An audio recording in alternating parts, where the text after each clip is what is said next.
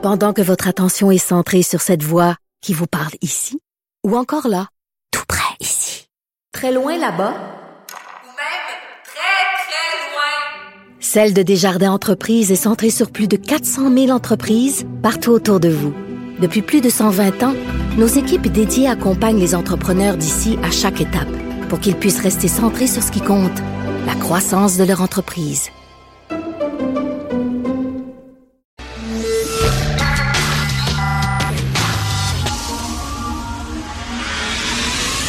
10 à 11. De 10 à 11. Richard Martineau. Politiquement incorrect. Cube Radio. Merci d'écouter Cube Radio. Bon jeudi tout le monde. Merci d'être politiquement incorrect. Hier, 1er mai, quelques centaines de personnes ont manifesté contre le capitalisme à Montréal. Ils se sont donné rendez-vous. Ils ont aspergé de peinture des voitures. Ils ont endommagé des vitrines. Ils ont foutu le feu à des poubelles pour manifester contre le capitalisme. Comment ils se sont rendus là? Bien, bien sûr, ils ont utilisé leur Google Maps. Hein? Ils se sont donné rendez-vous grâce à Twitter. Ils ont pris des photos, ils ont mis ça sur Instagram. Il y avait tous leur euh, iPhone avec eux autres, bien sûr, mais ils sont contre le capitalisme, tout contre. Puis ils avaient lu euh, les, euh, ils avaient lu comment faire, comment organiser des manifestations dans un livre anarchiste qui se sont fait venir probablement par Amazon. Tous ces gens-là qui ont manifesté contre le capitalisme. Puis évidemment, il faut que ça chire parce qu'il n'y a plus de maudite manifestation maintenant sans qu'on casse des affaires puis on, puis on mette le feu à des automobiles. C'était la même chose en France.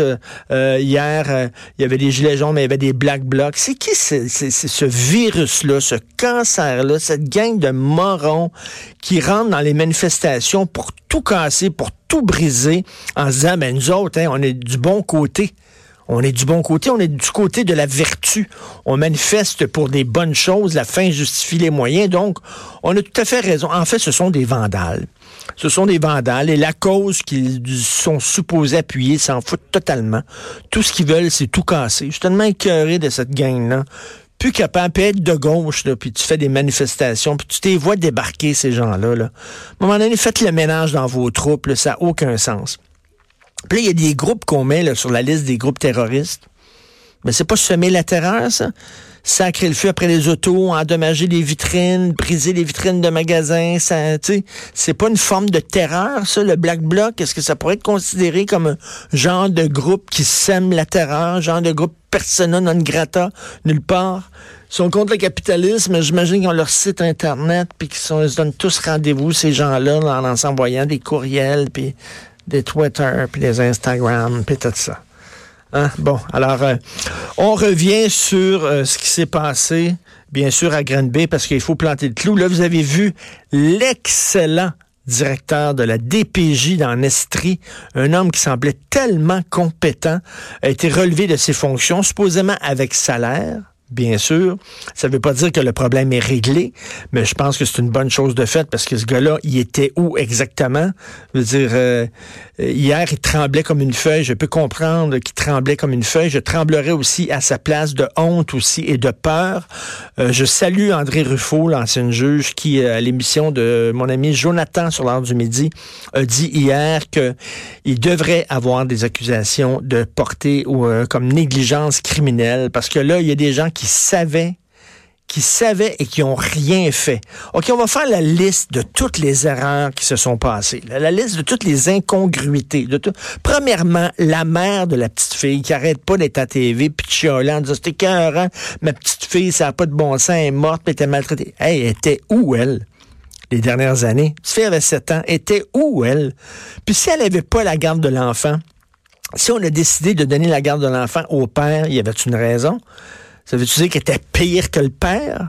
Qu'est-ce qu'elle a fait, elle, ces dernières années pour sortir son enfant de là? Donc, on ne sait pas. Mais là, bon. Alors, le bonhomme était tellement foqué qu'on lui a enlevé la garde de l'enfant, on l'a donné à sa mère à lui. Donc, la petite était gardée de 0 à 4 ans à peu près par sa grand-mère paternelle. Là, le gars débarque en disant, ben là, j'ai refait ma vie, puis tout est correct, puis je me suis pris en main, j'ai une nouvelle blonde. Bon, c'est correct. Donc, on retire la petite de sa grand-mère qui la traitait, j'imagine bien, puis on la redonne à son père. Donc lui, s'en va avec sa nouvelle blonde. Sa nouvelle blonde frappe l'enfant. Elle est accusée de voie de fait et elle reçoit une absolution inconditionnelle. Savez-vous dans quel cas on donne des absolutions inconditionnelles? Concrètement, une absolution inconditionnelle, ça veut dire que tu es, déclaré coupable, mais tu n'es pas formellement condamné.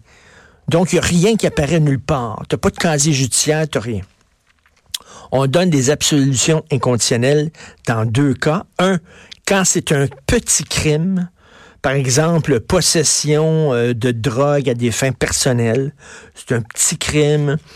Euh, on donne, ben moi je pense que frapper un enfant, tu sais, dans ma hiérarchie des crimes, c'est comme tout en haut de la liste. Tout en haut de la liste. Tu donnes pas une absolution à quelqu'un qui a frappé un enfant. Et deuxièmement, on donne une absolution. Et écoutez bien ça, c'est hallucinant. C'est le terme légal. On accorde une absolution lorsque le crime ne reflète pas la personnalité de la personne qui l'a commis. Par exemple, oui, j'ai frappé mon enfant, mais vous savez, dans le fond, j'étais un gars super gentil. Le geste que j'ai posé ne me représente pas. A une punition. Le geste que j'ai posé ne représente. Ben, tous les gens qui posent un crime vont dire que le geste qu'ils ont posé ne les représente pas. Qui va dire oui, vous savez, ce geste-là me représente entièrement, je suis un criminel. Euh, voyons, non, c'est complètement ridicule. Je ne comprends pas. Donc, la juge qui a donné euh, l'absolution à cette femme-là a erré. Après ça, euh, y a-tu un suivi? Tu sais que la belle-mère frappe l'enfant. Est-ce qu'il va y avoir des travailleurs sociaux qui vont se pointer? Est-ce qu'il va y avoir un suivi? Il n'y a pas eu de suivi. Euh, à l'école, le bonhomme appelle puis dit ah, finalement, euh, je retire ma fille de l'école parce que c'est moi qui vais faire son éducation à la maison. OK, c'est correct. OK, il suffit seulement là, maintenant là, qu'un bozo appelle puis qu'il dise je retire ma fille de l'école pour qu'on retire la. Bon, oh, c'est correct. Je veux dire, premièrement, à l'école, on l'avait vu, la petite fille, on savait qu'elle était maigre. et elle souffrait de malnutrition. Elle souffrait de malnutrition. Le soir, ça a l'air qu'elle fuguait. Elle sortait de chez elle pour fouiller dans les poubelles pour manger. Elle était maigre, elle était cernée, elle avait le corps recouvert d'échymose. On sait maintenant qu'elle était aussi euh, agressée sexuellement par son père. L'enfer. Personne ne l'a vu à l'école que cette petite fille-là, elle, elle, allait pas ça allait pas ses affaires. Quand son père l'a appelé en disant je la retire de l'école, ils ont dit OK, c'est correct. Il y a personne qui se sont dit Hey, ça n'a pas de bon sens, il retire de l'école, on peut pas la laisser à temps plein avec son père. Il y a personne qui a allumé. OK, la juge a erré, la DPJ a rien fait, les gens à l'école ont rien foutu.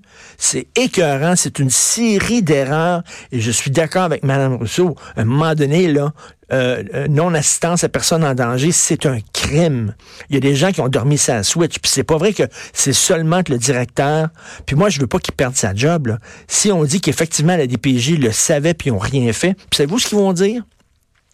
On manquait d'effectifs. C'est ça qu'ils vont dire. Le syndicat est là-dessus. On manque d'argent. C'est à cause du gouvernement qui ne donne pas suffisamment d'argent. On manque d'effectifs. On est débordé. Je peux comprendre, oui. Peut-être qu'effectivement, il manque d'effectifs la DPJ, mais ça ne pardonne pas tout. Le manque d'effectifs et le manque d'argent, le dos large en maudit dans cette histoire-là. Là, je tenais qu'on instrumentalise ça. Il y a aussi un manque de compétences euh, flagrant à la DPJ en Estrie. C'est épouvantable. Puis là, vous avez beau mettre tous les petits toutous, là, vous rendre à Granby, il est trop tard. Les toutous, les cierges, la petite photo sur votre statut Facebook. Euh, euh, non, il est trop tard, elle est morte. Elle vous voit plus, là, il est trop tard. Qu'un drame comme ça se soit passé, puis c'est bizarre, hein, 100 ans après Aurore d'enfant martyr. Aurore d'enfant martyr, c'est en, en, 1920. On est presque en 2020. C'est 99 ans plus tard. Et ça existe encore, ce genre de choses-là, pas dans un petit village perdu profond, là, euh, au Québec, à Granby. D'ailleurs, combien de naissances l'année passée? 84 000 naissances au Québec. Combien de signalements à la DPJ? 100 000. C'est un record l'année passée. On a vraiment atteint le seuil du 100 000 signalements à la DPJ. Qu'est-ce qu'on fait avec nos enfants? Il y a quelques années, il y a eu, euh, rappelez-vous, Camille Bouchard, je crois, qui avait piloté une grande étude, ça avait accouché d'un rapport qui s'intitulait Le Québec fou de ses enfants. Euh, mais je pense qu'on est fou tout court avec nos enfants. Ça n'a aucun sens. 100 000 signalements. Il y a deux ans, je suis allé adopter des chats à la SPCA. Ils ont quasiment passé ma vie au crible, euh, mes heures de travail. Est-ce que je vais avoir du, le temps de m'occuper de mes chats? Est-ce que je pars souvent le week-end? Quand je pars le week-end, qui va s'occuper de mes chats? Écoute, là, un questionnaire devant deux personnes à SPCA. C'est plus difficile d'adopter des chats à SPCA que mettre bas et avoir des enfants et pas t'en occuper. Mais là, heureusement, tous les gens sont vraiment sonnés ce matin. On est sonnés. On dit comment notre société, à l'aube du 21e siècle, comment ça se fait qu'on ça peut encore se dérouler aujourd'hui un festival d'erreurs complètement débile. Avez-vous vu les nouveaux paquets de cigarettes? Alors là, là, tout le paquet, c'est une photo dégueulasse. C'est un gars avec une langue absolument dégueulasse, super épaisse, comme blanche, avec des pustules, puis tout ça, dégueulasse. Et euh, c'est les couleurs du paquet de cigarettes vont être bruns maintenant. Toutes les paquets de cigarettes vont être bruns pour vous enlever le goût de, l'acheter, pour le rendre moins attrayant. Qui rendu là, là.